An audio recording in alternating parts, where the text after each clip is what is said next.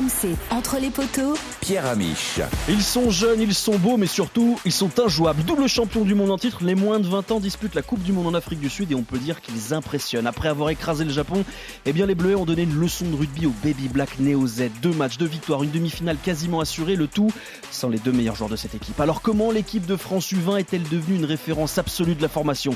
Quelle est la recette du succès des Bleus Et pour en parler, l'un de ceux qui était à la base du projet, au frémissement du succès, au balbutiement de cette équipe de France Espoir, David Darry-Carrière, l'entraîneur des arrières, vainqueur de la Coupe du Monde 2018 et 2019 sera avec nous. Les Bleus, eux, entament leur préparation ce lundi, une longue ligne droite vers la Coupe du Monde en France et si la route semble directe, eh bien les chemins empruntés par certains joueurs des îles les pour le moins tortueux. Fidji mais surtout Samoa et Tonga font appel à des joueurs d'exception.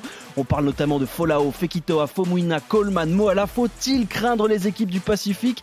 Et ces naturalisations ou ces retours au pays sont-elles acceptables Là encore, les poteaux vous expliquent tout. Les poteaux du jour, justement, se sont mis au diapason, eux aussi, sont jeunes, sont beaux, pas tous, sont prometteurs. Et il va falloir apprendre à les connaître. Elle, elle a un prénom qui sonne euh, un petit peu tongien. Winnie Claret, la nouvelle voix du rugby sur RMC. Ah bon Bonjour Winnie. Ah oui, Euh, comme Winnie salut les Antonio. Potos. Mais oui, c'est vrai, c'est Ah oui, il vrai. est d'origine tongienne. hein. Pierre Thévenet, lui, qui est croyant, pratiquant, et puis qui a un physique d'insulaire. Bon, lui, c'est plus l'île de Ré que les Samoa. Bonjour Pierre. Salut Pierre, salut les potos. Lui n'est plus si jeune, n'est plus si beau, mais il fait toujours peur, hein, comme un ailier fidjien. Bonjour Marc Duzan, qui fête sa première dans les poteaux. Salut Pierre. Venant d'un mec comme toi qui a une telle physique de radio, ça me touche cette présentation. Bah, toi, t'as un physique de, de presse écrite, c'est pas beaucoup plus brillant. hein. Bon, pour ceux qui ont loupé le chef-d'œuvre commence des. Bleuets et cette victoire 35 à 14 séances de rattrapage auditif, c'est signé Kevin Poga. Après avoir pulvérisé le Japon.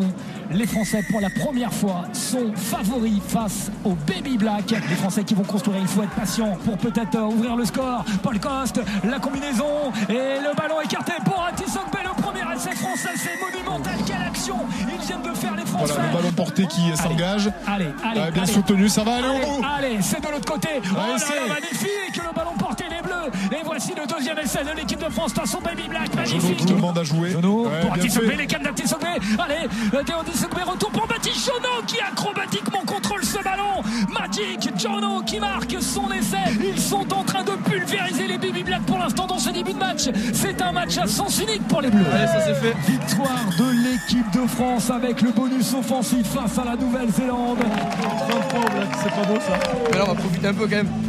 Parce que gagner contre les Blacks, je pense que ça va pas peut-être euh, trop souvent. Donc euh, on va profiter et on va passer à la suite.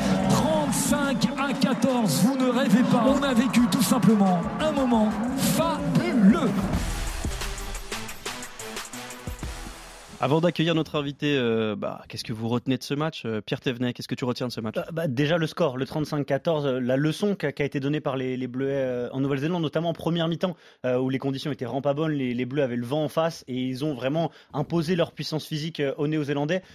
Qui, qui, qui n'était pas très bon, il faut le dire. Euh, Les, les Baby Blacks ont, ont beaucoup déçu, mais c'est vrai que cette première mi-temps était assez impressionnante et, et on, on avait une équipe de, des Bleuets qui était bien plus puissante et bien plus euh, finie physiquement et prête aussi tactiquement euh, sur le terrain pour, pour maîtriser ces Baby Blacks. Même question, Winnie, tu retiens la domination physique, la victoire Oui, des Bleus, la défaite Sans des Blacks. Oui, euh, ça, et puis aussi, euh, bah, quand, on re- quand on regarde le match et qu'on voit un peu euh, physiquement aussi hein, la, la solidité de, de ces bleus, on se dit que bah, on a quand même une génération de machines, notamment devant. C'est assez impressionnant. On va évidemment revenir hein, sur euh, Pozzolo Tulagi, mais, mais il n'est pas entouré de, de, de petits bleuets euh, tout gringalés. Ah, donc, sûr euh, qu'autour, c'est pas des freluquets non plus. hein. Impressionnant. Non, non, mais impressionnant, c'est ces joueurs qui vont certainement débarquer au plus haut niveau bah, tout bientôt, et, et, et forcément, bah, ça donne envie d'aller voir dans quelques années ce que ça va donner. Marc, qu'est-ce que tu retiens, toi? C'est la défaite des Blacks, comme l'a évoqué euh, Pierre, ou c'est plutôt euh, la maîtrise, la maturité, la puissance de ces Bleus? Ouais, c'est cette impression de, de puissance, cette expérience collective qui, qui se dégage de cette équipe de France et dont est dépourvue aujourd'hui cette équipe de Nouvelle-Zélande. Tu vois, la, la semaine dernière, moi je suis tombé sur un, sur un tableau comparatif des temps de jeu des, des joueurs de ce mondial des moins de 20.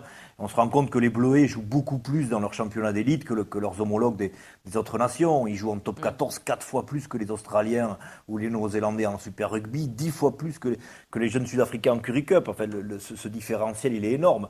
Et aujourd'hui, ces, ces- ces jeunes-là, ils sont, euh, d'un point de vue physique, ils sont, ils sont mûrs, ils sont plus près que les autres. Quoi. Et puis oui, comme le disait Winnie, ils ont, entre les mains un phénomène de, de 2 mètres et 150 plombes qui s'appelle Pozzolo Tuilagi. Et, un mec comme ça, t'en as, as qu'un par génération. Quoi. Justement, il euh, n'y a, pas, a pas que Pozzolo Tuilagi, mais on va forcément évoquer son cas parce que bah, les jeunes coqs sont surtout des beaux poulets, oui. À l'issue de ce match, d'ailleurs, les Néo-Zélandais ont pointé du doigt une réalité, c'est que bah, les Français étaient bien plus costauds. Qu'est-ce qui s'est dit à l'étranger, notamment dans la presse, après cette rencontre? Alors, si on prend la presse britannique, euh, bah, elle tire un constat sans appel. Hein. C'était un cauchemar pour les Baby Blacks. Elle souligne cette défaite record, hein, faut le rappeler, avec un écart de 21 points que les Néo-Zélandais n'avaient jamais connu. On parle de Baby Blacks étriés, de leurs avants qui ont lutté pour contenir le pack français. Tous soulignent la météo dantesque. Jeudi dernier à Parle, pas loin du Cap. Un match pour les avants, donc. Le bras de fer qui a tourné dès l'entame à la faveur des Bleus, Pierre le disait. Et puis, avec ça, euh, ce qu'on retient aussi, ce que tout le monde retient, eh ben, c'est le prince Solo Tuilagi, le deuxième ligne de 18 ans d'origine samoane, qui a mis deux essais, qui a offert euh, le dernier à Brent euh, Liufou, euh, euh, avec un ballon porté hein, sur près de 30 mètres. C'était parti ouais dans, dans le camp déjà hein, des, des NZ et puis ben, il est parti tout seul. On peut lire d'ailleurs sur un site Rugby Onslaught, il a semblé que toute l'équipe et le staff néo-zélandais ont tenté de l'arrêter. En vain, évidemment. Posolo Tulagi, 1m92, 149 kg, l'arme de destruction massive de l'équipe de France, moins de 20. J'ai fait un petit différentiel. Il est un peu plus petit que Will Skelton, mais il fait, euh, un, il fait quasiment le même poids, même un peu plus lourd que Will Skelton. C'est vous dire un peu euh, le bébé qu'on a chez les moins de 20 français. Lui, le fils hein, d'Henri Tuilagi, neveu de Manu Tuilagi, des internautes se demandent même comment la France a pu mettre la main sur l'un des membres de la famille royale du rugby. Bref, c'est un match qui va rester dans les annales chez les U20. Bah, la presse étrangère est impressionnée. Il faut dire que les Bleuets sont impressionnants, mais ils sont aussi matures, doués, forts est-ce qu'ils le sont autant que la génération précédente? Et eh ben pour en parler, pour comprendre comment la France est devenue une nation référente, on a le plaisir de recevoir un homme de goût parce qu'il a commencé sa carrière d'entraîneur à La Rochelle. David Darry-Carrère est avec nous. Bonjour David. Bonjour, bonjour à tous. Pour rappel, hein, tu as été l'entraîneur des arrières de l'équipe de France U20 2018-2019 euh, avec à la clé deux titres mondiaux. Tu réalises avec un peu de recul aujourd'hui que c'est énorme ce que tu as accompli avec eux? Ouais, c'est extraordinaire. C'est extraordinaire. C'est un double essai historique. Il y a très peu d'équipes qui l'avaient fait. Il y avait les Blacks qui l'avaient fait, les Anglais aussi. Et on a réussi à se, à se hisser au, niveau mondial. C'est de très beaux augure pour, le, pour, pour la suite et pour, et pour les, les grands du, du 15 de France. Cette génération, elle semble au moins aussi prometteuse que la précédente. Est-ce que c'est ton avis aussi? Est-ce que tu penses qu'ils sont aussi doués? Ouais, tu sais, quand je suis, quand je suis arrivé, euh, quand je suis arrivé en, équipe de France euh, moins de 20, j'ai découvert vraiment. Euh, euh, le, talent de, de, beaucoup, beaucoup de jeunes joueurs français et ça, et ça perdure de génération en génération. Celle-là est, celle-là est aussi douée que les autres, voire un peu plus costaud. Même ils sont, ils sont un peu plus denses, j'ai tendance à dire, avec euh, beaucoup de, beaucoup de joueurs, vous l'avez dit, hein, qui ont évolué en, en, top 14, qui fait une expérience euh, incomparable par rapport, par rapport aux autres, aux autres nations. Donc, ouais, beaucoup plus, euh, plus dense, plus costaud. On l'a vu contre les Blacks, hein. ils, leur ont roulé dessus quasiment. Pierre Thévenet une question pour David Derrick. Salut David. Euh, justement, tu parlais de la, dimension physique. Euh, les Français, ils semblent presque finis physiquement. C'est déjà des hommes, des adultes par rapport aux Japonais et aux, Néo-Zélandais. Ça s'est vraiment vu. Est-ce que c'est dû au fait qu'ils jouent plus en club, en top 14 ou en Pro D2 Oui, bien sûr, bien sûr, bien sûr. Non seulement ils jouent plus, mais il s'entraîne beaucoup plus avec euh, avec tout le, tous les staff pro, donc forcément euh, un acquis d'expérience euh, qui est qui est emmagasiné tout au long de la saison, qui leur permet physiquement et techniquement et rubistiquement de se de se développer de se développer au, au maximum. Donc c'est ça, ça en fait un, un, plus indéniable parce que côtoyer, je me souviens de Louis Carbonel qui côtoyait Johnny Wilkinson et Romain et Romain Internet pareil qui côtoyait des grands joueurs au Stade Toulousain et forcément ça fait une ça fait une expérience qui est qui est multipliée quoi. Winnie Claret elle aussi a une question sur le physique. Oui, justement, euh, bonjour David. Euh, je me dis, s'ils sont développés aussitôt, ces joueurs, et c'est vrai que c'est impressionnant à voir, est-ce qu'il n'y a pas un risque quelque part qu'ils s'épuisent plus vite aussi, que euh, on voit une carrière peut-être ou un physique se déliter un petit peu plus rapidement? On se dit qu'à à cette intensité-là, avec les charges qu'ils prennent, euh, est-ce que c'est possible finalement qu'ils soient plus performants plus tôt, mais aussi euh, qu'ils durent un petit peu moins plus longtemps Bah peut-être. Ouais, il y a, y, a, y a, deux effets. Euh, le, premier, c'est qu'ils arrivent à maturité plus vite. Ça, c'est indéniable. ils arrivent vraiment à maturité beaucoup plus vite, rugbystiquement et physiquement. Et le deuxième effet, c'est qu'ils sont au max, quoi. C'est qu'ils plafonnent un petit peu, ils plafonnent un petit peu dans les deux, trois ans qui viennent. On est plus sur des précoces que sur des prodiges, quoi. C'est, ce serait ça le, bilan. C'est les deux. C'est les deux, j'ai envie de dire, parce que ben parce qu'on s'aperçoit aussi que c'est des générations qui parlent rugby, qui aiment, qui aiment mm. vraiment le rugby, qui sont passionnés par ce qu'ils font. Et moi, ce que j'ai trouvé chez eux, et toutes ces générations-là, c'est la, fraîcheur qu'ils ont. La fraîcheur de, de penser qu'au jeu, de penser que, qu'au, rugby et d'être, d'être passionné par ce sport-là et, et pas seulement euh, d'être, un professionnel et de, faire du rugby euh, sa vie sociale. C'est aussi, c'est aussi être passionné par ce sport et je pense qu'ils le sont. Et ça, c'est véhiculé aussi par, par tous les staffs et, aussi par les staffs des, clubs pro, mais aussi par la, volonté de la fédération de d'en faire vraiment une, euh, quelque chose de culturel. Ça, c'est ça, c'est aussi très important. Marc, Marc Duzan du Midi Olympique, est-ce que tu as une question au sujet de, cette génération, de ce match à poser à David Derricker Ouais, c'est la question que tout le monde se pose depuis, euh, depuis 3-4 jours. C'est David, est-ce que tu crois que, que Pozzolo Tuilagi serait susceptible de, participer à la Coupe du Monde 2023 Est-ce que, est que Fabien Galtier peut tenter un pari, un pari dingue euh, dans sa préparation et lancer Tuilagi pour, pour ce mondial ou alors est-ce que c'est trop tôt ouais, J'ai envie de te dire que c'est que c'est que c'est un phénomène. Hein, il y en a il y en a un par un par génération. Euh, aujourd'hui, il n'avait pas hésité à lancer euh, des, joueurs euh, très tôt, notamment sur la tournée au Japon où il avait pris, euh, où il avait pris beaucoup de jeunes joueurs, mais c'était surtout des jeunes joueurs des, des trois quarts hein, de, mémoire. Devant, c'est quand même un peu bon. Il, faut voir, il faut voir si jamais, si jamais pendant les entraînements, s'il le prend sur les entraînements et qu'il voit que il continue à performer, notamment au niveau de la répétition des tâches, au niveau de, de, l'intensité et de la vitesse, parce que au niveau dessus, ça va encore un cran un peu plus vite. Euh, mais, euh, mais pourquoi pas? Pourquoi pas, j'avais te dire. Et, et s'ils considèrent que, que ce joueur peut leur amener, peut leur amener quelque chose, alors ils n'auront pas mis à fou, d'après ce que j'ai compris. Donc peut-être que c'est le type de joueur aussi qui, qui pourront développer eux. On le rappelle, David Derrick-Herrer, l'entraîneur des arrières de l'équipe de France U20 2018-2019, double champion du monde, est avec nous. Winnie, tu avais une question justement sur le cap solo Twilagui. Ben oui, oui, David, on, se demande toujours euh, ben, depuis quand en fait on, on, a ce nom sur les tablettes euh, des équipes de France. Euh, comment ça se passe en coulisses quand on voit des phénomènes comme ça débarquer sur les terrains? Est-ce que c'est d'abord le travail des clubs qui les font venir et puis après vous, du coup, ils passent sous, sous vos radars? Ou est-ce que c'est vraiment un travail aussi de la, de la Fédé et des équipes de France de se dire voilà, on, on a un peu nos, nos, émissaires un peu partout sur tous les terrains et, et, et lui, il nous le faut absolument. Et alors après, comment on convainc ce joueur qui aurait pu jouer hein, euh, pour d'autres nations, puisque ben y a donc euh, le Samoa, mais il y a aussi son oncle qui joue en Angleterre.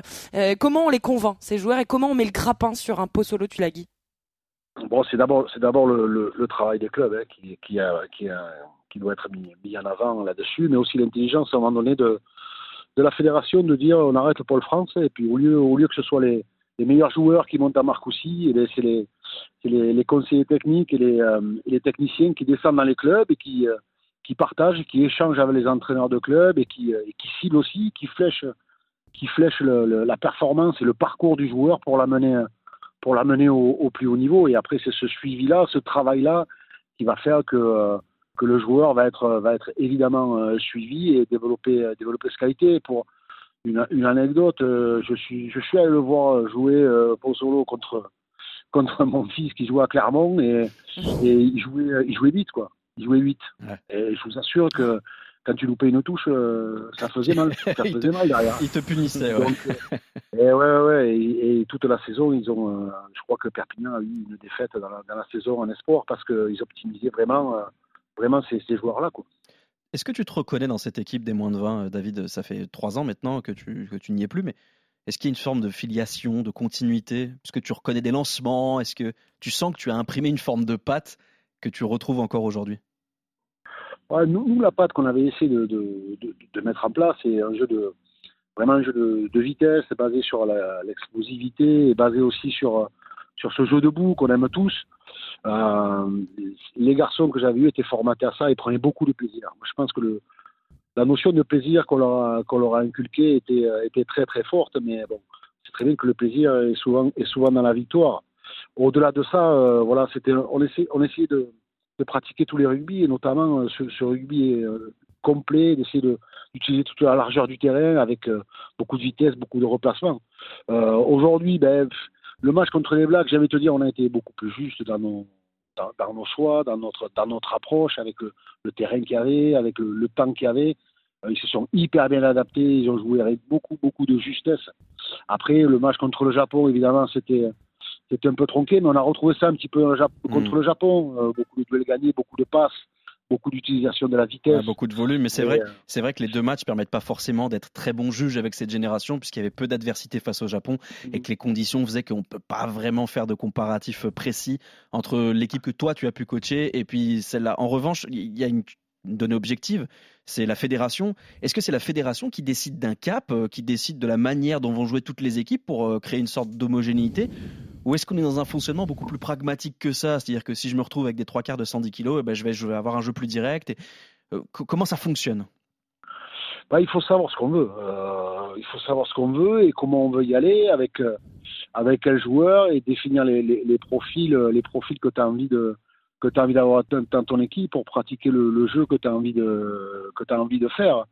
Euh, nous, moi j'avais j'avais j'avais trois ouvreurs, j'avais j'avais Romain Tama, bien sûr, j'avais Louis Carbo et j'avais Mathieu Jalibert.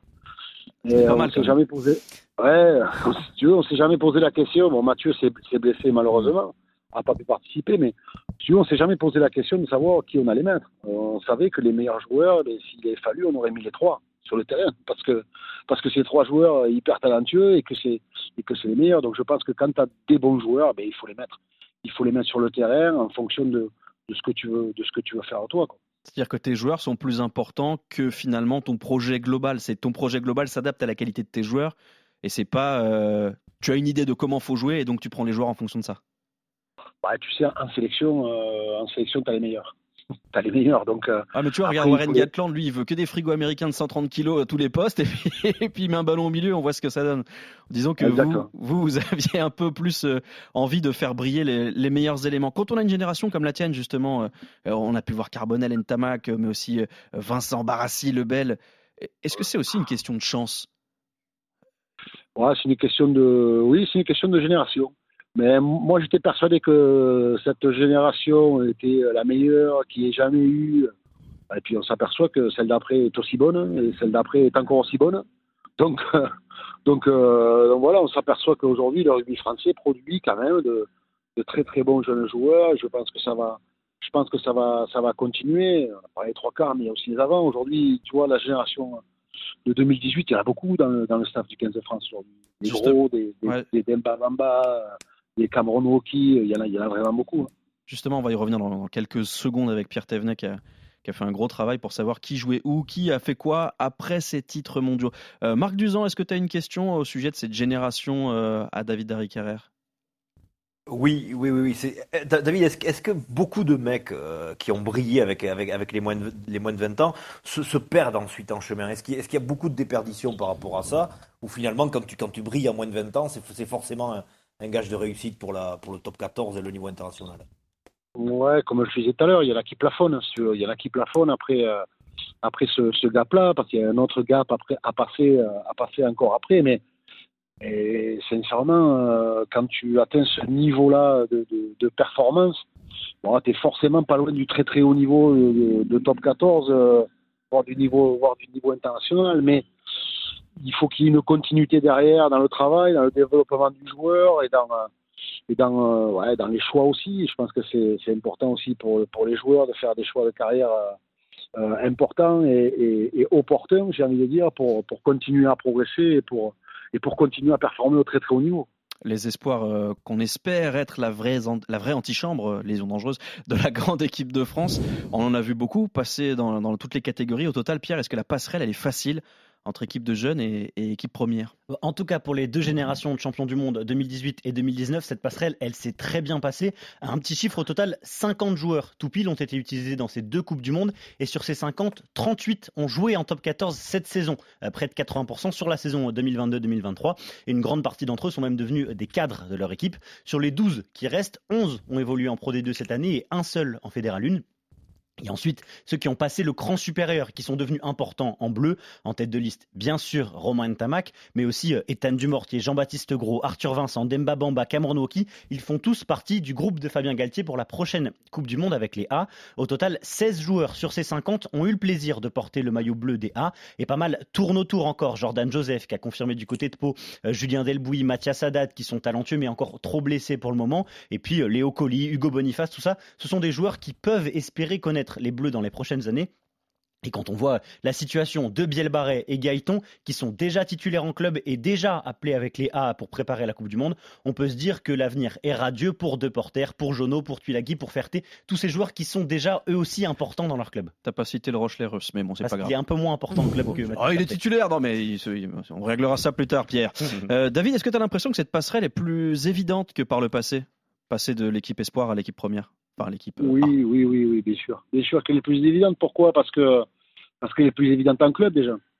Parce que le, je pense que le titre de le titre 2018 a fait prendre conscience aussi euh, aux entraîneurs de club et aux dirigeants de club aussi que ben, que il y avait de très bons jeunes dans leur club qui avaient un très très bon niveau. Donc euh, ils ont plus hésité à lancer à lancer les jeunes dans le, dans le top 14, ce qui les a fait euh, les a fait évidemment progresser et garder leur niveau et, accroître encore plus ce niveau pour, pour, pour, pour aller après aller en équipe de France. Mais, je pense qu'il y a eu vraiment un, une prise de conscience des clubs de se dire attends, on va pas aller chercher des joueurs, à l'extérieur, euh, notamment des étrangers. Avec la, réforme des GIF a aidé aussi, mais notamment avec des joueurs étrangers, alors qu'on a de très très bons joueurs dans nos clubs à des postes clés en plus.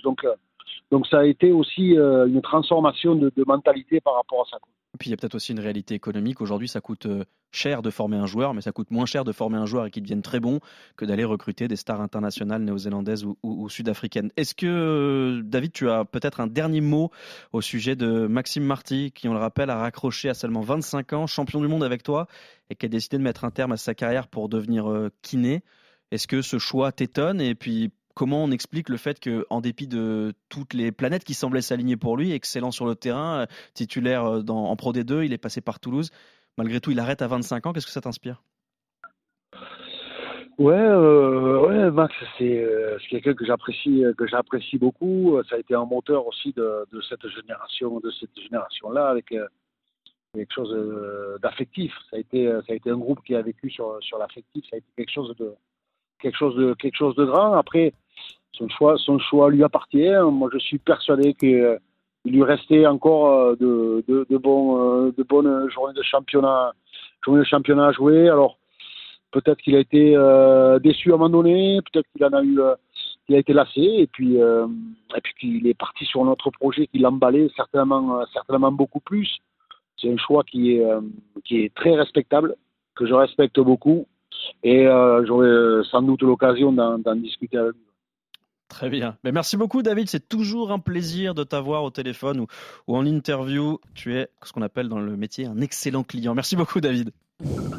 Merci à vous. Merci à vous. Bonne journée. Bonne journée. À très bientôt. RMC.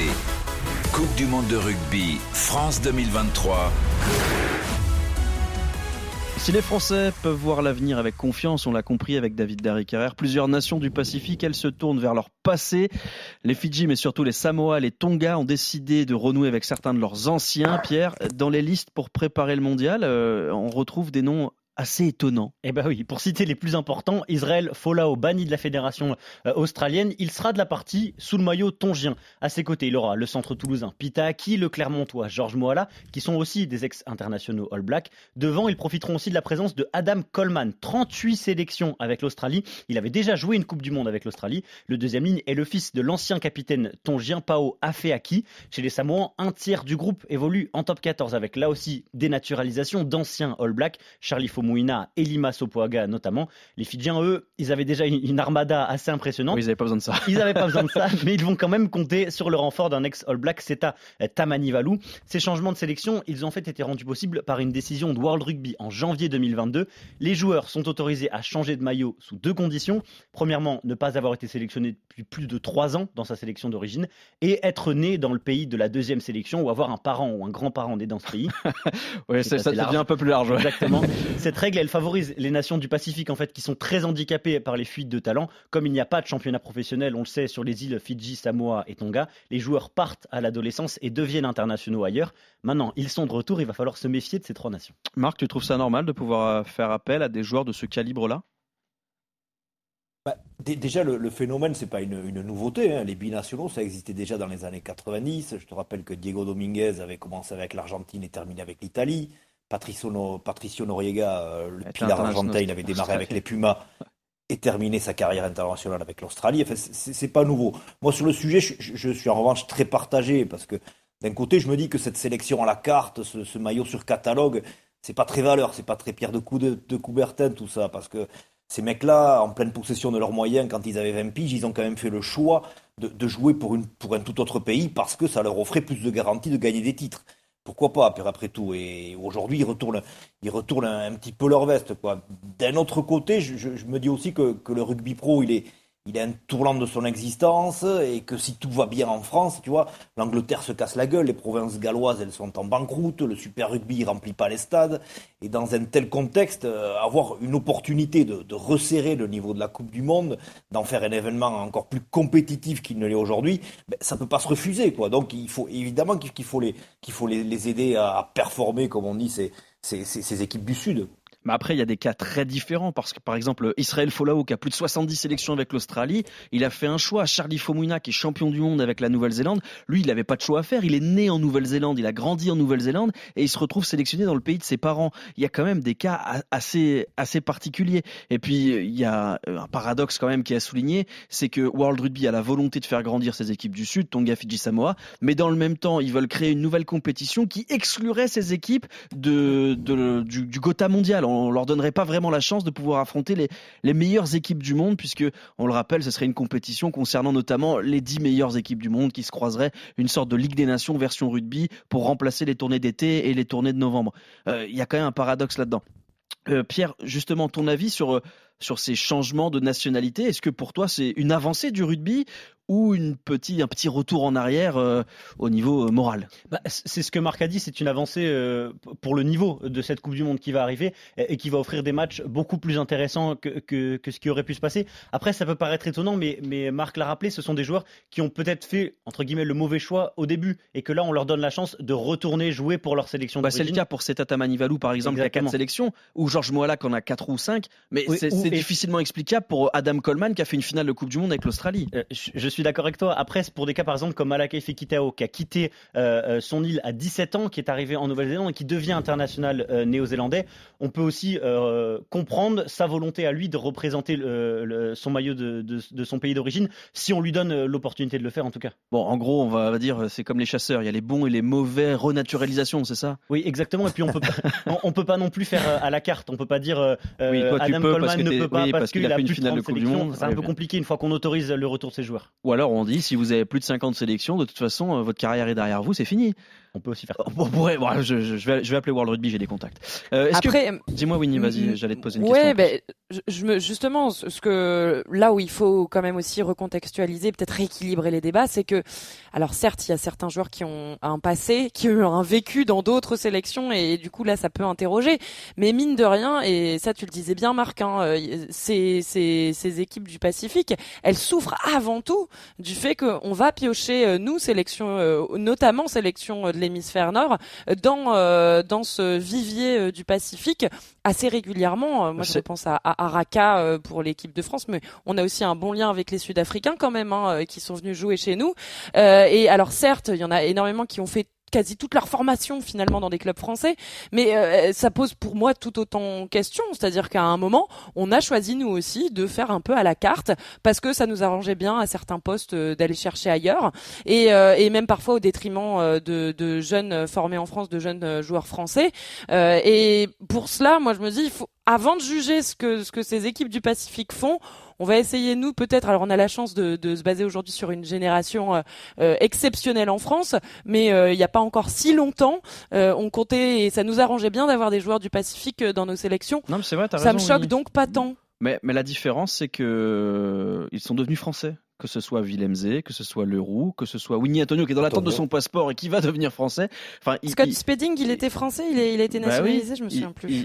Ils, ont leur passeport. Donc euh, c'est ça qui fait aussi une différence. Je reprends l'exemple de, de, Israël Folao. Israël Folao, il a plus de 70 sélections avec l'équipe d'Australie. Il, a, il est né en Australie. Il a fait un choix, euh, celui de représenter les Tonga, mais il a surtout fait un choix qui a été poussé par le fait qu'il a été suspendu parce qu'il a tenu des propos homophobes. Et donc il pouvait plus jouer pour l'Australie. Il a vu une opportunité dans le fait de redevenir tongien ou de devenir tongien puisqu'il ne l'a jamais été pour disputer la Coupe du Monde. Et j'avoue que moi, c'est personnel mais ça me dérange un petit peu quand même. Euh, juste, est-ce qu'une des équipes Fidji, Samoa, Tonga peut sortir de sa poule? Euh, je vous rappelle les compositions des poules. La poule B, Tonga, Irlande, Écosse, Afrique du Sud, Roumanie, c'est la plus dense. La poule C, Fidji, Australie, Géorgie, Portugal. Et la poule D, Samoa, Chili, Argentine, Japon, Angleterre. Est-ce qu'il y en a une parmi ces trois équipes qui vous semble capacité de passer les poules, Marc les, Fidjiens quand même. Ah Moi j'ai toujours dit que ce serait les épouvantails de cette Coupe du Monde parce que bah, cette, ligne, cette ligne de trois quarts, elle, est dingue, quoi. Tussova, Radradra, Waisea, Veinicolo, Abozi, c'est des assassins, quoi. Hein. Faut pas oublier non plus que, que, les, que, les, que les Fidji Drua, qui se sont qualifiés pour, la, pour, pour, la, pour les quarts de finale de, Super Rugby, et qui sortent d'une d'une très belle saison. Malgré tout, je, je, me dis aussi que cette équipe, elle est encore très inconstante. Rappelle-toi en 2019, mm. avec peu ou prou la même équipe. Hein. Elle s'était inclinée contre l'Uruguay euh, en poule, ouais, ouais, assez lamentablement. Elle manque aussi de repères dans le combat collectif. Et, et en l'état, j'ai quand même du mal à, l'avoir gagné non seulement contre l'Australie et le Pays d'égal, mais surtout contre la Géorgie qui, monte en puissance et, qui, et qui, pour le coup, est très très bien organisée dans le combat d'avant. Donc, euh, c'est celle qui a le plus de chance, mais je demande à voir quand même. La seule chance des Fidji, entre guillemets, c'est qu'ils vont être dans la poule de la plus mauvaise équipe européenne actuellement, qui est le Pays de Galles. Pierre, euh, un favori, entre guillemets, pour l'éventualité de sortir des poules? Bien sûr, les Fidjiens sont favoris, mais moi j'ai envie de mettre une petite pièce euh, sur les Samoans. Tout va ah. dépendre de quelle Argentine et de quelle Angleterre euh, on a dans la compétition. Mais honnêtement, pour l'équipe samoane, il y a du beau monde vraiment partout. J'ai noté devant, il y a Fomuina, Alo Emile, Alain Ouessé, Lamosité, les Tofua. C'est très dense, c'est des joueurs de top 14 tous. Derrière, on peut avoir une paire de centres euh, Seteni, Payawa. Enfin, pas mal. C'est pas mal non plus. Pas mal, Honnêtement, il y, a vraiment du beau monde. Et je pense que cette équipe peut au moins largement embêter euh, les Anglais et les Argentins. Winnie, est-ce qu'il y a un match qui, qui, que tu attends plus que les autres?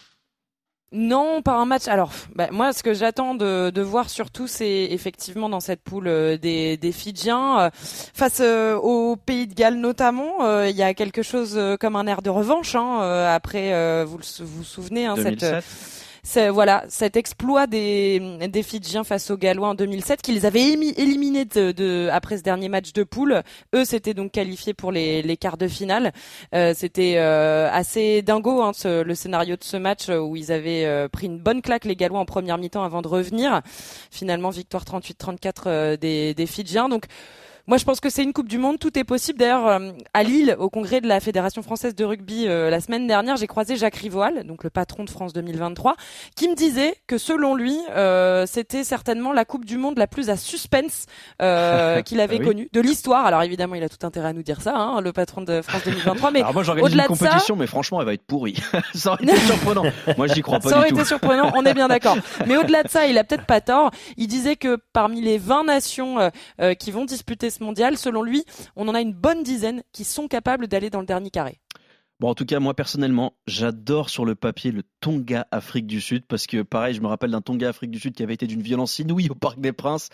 Et je reconnais que la poule B, euh, on a une chance, l'équipe de France. C'est vrai qu'on a une poule difficile, mais on va croiser avec une poule. Je ne sais pas comment ils vont trouver 15 joueurs valides à l'issue des matchs de, de poule entre les Tonga, l'Irlande, l'Écosse, l'Afrique du Sud et la Roumanie. Ça va être une boucherie. Bon, quoi qu'il arrive, les Bleus peuvent respirer. Ils ne croiseront pas la route de l'une de ces équipes, à moins que bah, les Tonga créent une surprise majeure euh, en un mot, Winnie, les Bleus se réunissent lundi. C'est quoi le programme Yes, deux semaines de stage, hein, premier de la préparation euh, pour euh, ce mondial. Ça va être du fusil, du physique, du physique, beaucoup de physique, sans jamais s'éloigner du ballon et du rugby évidemment. Mais là, on est là sur de la revue des troupes au Stade Louis II, Monaco, l'entre des footballeurs monégasques, qui est déjà en version rugby. Eh bien merci, merci à tous de nous avoir suivis. Puis n'oubliez pas, hein, la semaine prochaine, on continue. Le podcast préféré de tous les amoureux du rugby ne s'arrête jamais. Pour ne rien louper, c'est facile. Vous vous abonnez, vous cliquez sur les petites cloches ou les petits pouces. Vous vous abonnez et vous dites à vos copains de le faire. Surtout ça, c'est important. Vous mettez des notes, des commentaires. On essaiera de vous répondre dans la mesure du possible. En attendant, eh ben, vous dis à la semaine prochaine, entre les poteaux évidemment.